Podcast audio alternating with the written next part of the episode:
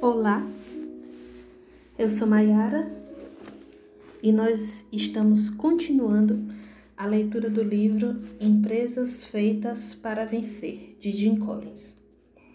Nós estamos no capítulo 1, O Bom é Inimigo do Ótimo. São números admiráveis que se tornam ainda mais significativos quando se leva em conta o fato de que representam o resultado de empresas que antes não eram tão admiráveis. Basta citar um, caso. Ao longo de mais de 40 anos, uma dada empresa vinha se comportando como uma empresa absolutamente dentro da média, que acompanhava mais ou menos o mercado.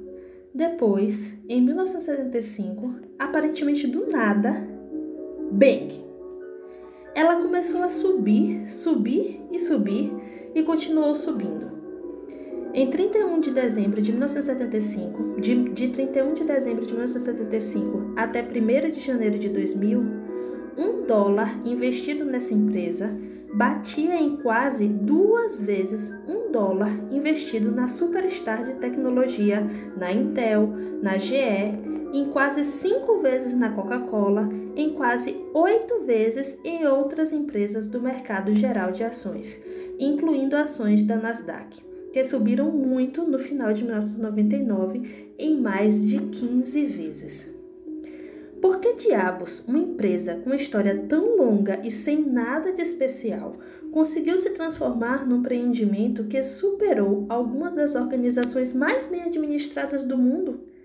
E por que essa empresa conseguiu dar esse salto quando outras empresas do mesmo setor, com as mesmas oportunidades e com recursos semelhantes, não conseguiram?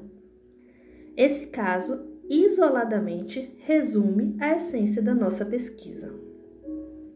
O livro não é sobre essa empresa em si ou qualquer outra das empresas específicas que estudamos é sobre uma empresa que pode deixar de ser boa e se tornar excelente.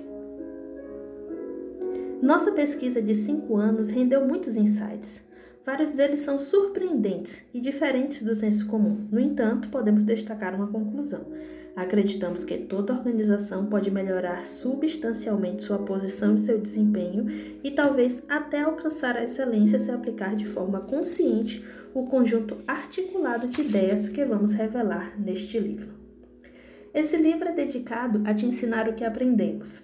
O restante deste capítulo introdutório narra a história da nossa jornada, dá detalhes sobre o nosso método de pesquisa e representa uma prévia das descobertas chaves. No capítulo 2, mergulhamos de cabeça nas descobertas em si, a começar com uma das mais polêmicas de todo o estudo, a liderança nível 5. Curiosidade indômita. É comum as pessoas perguntarem: o que lhe motiva a conduzir esses enormes projetos de pesquisa? Essa é realmente uma boa pergunta. E a resposta básica é curiosidade. Não há nada que eu considere mais vibrante do que pegar uma, uma pergunta cuja resposta eu não sei e embarcar numa pesquisa em busca de respostas. Eu tenho uma profunda satisfação em entrar no barco com os exploradores e rumar para o oeste dizendo: a gente não sabe o que vai encontrar quando chegar lá, mas com certeza vamos te contar quando voltarmos. Aqui está a pequena história dessa odisseia particular iniciada para satisfazer a minha curiosidade.